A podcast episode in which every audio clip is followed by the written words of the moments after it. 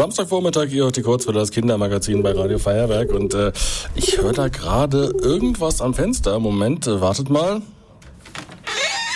Ich mach mal auf.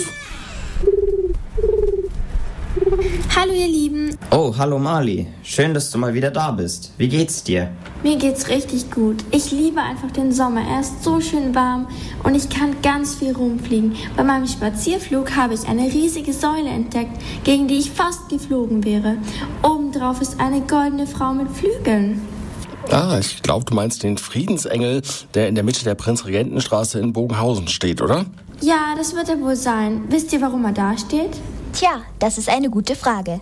Da rufen wir doch gleich mal Astrid Herrnleben an. Die arbeitet bei den Münchner Stadtdetektiven und kann uns da sicher helfen.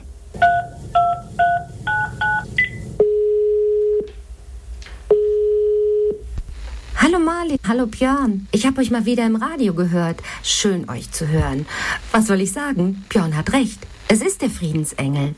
Das ist ja toll, aber warum habt ihr Menschen so eine riesige Säule errichtet? Im vorletzten Jahrhundert, im 19. Jahrhundert, entschied man sich ein Friedensdenkmal zu erbauen. Du fragst dich jetzt sicher warum. Man wollte an einen Jahrestag erinnern. Um genau zu sein, an den Tag, an dem Frieden mit Frankreich geschlossen wurde, der damals schon 25 Jahre anhielt. Und ich finde, das ist allemal ein Friedensdenkmal wert. Ja, da kann ich euch Menschen nur zustimmen. Das Schöne an dem Engel ist ja auch, dass er so schön golden glänzt, machen ihm dem Wind und Wetter nicht zu schaffen? Wind und Wetter sind, glaube ich, das Einzige, was den Friedensengel wirklich aus der Fassung bringen können, ja.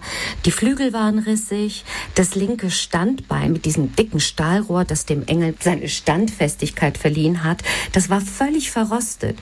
Und tatsächlich musste man 1981 den Engel reparieren bzw. restaurieren.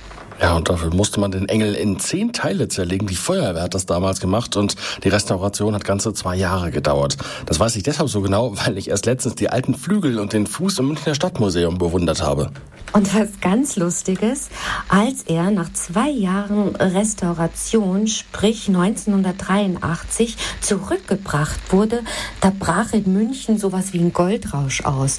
Denn von diesem frisch vergoldeten Friedensengel, da flitterte immer etwas von dem Edelmetall herunter. Und jeder Münchner hoffte, davon etwas zu finden. Menschen sind manchmal echt eigenartig, aber jetzt weiß ich schon viel mehr über den Engel. Ich glaube, auf ihn werde ich heute auch meine Mittagspause verbringen. Das freut uns, Mali. Falls du nochmal Fragen hast, kannst du jederzeit zu uns ins Radio kommen und nachfragen. Ich freue mich schon aufs nächste Mal. Bis dann. Danke, tschüss.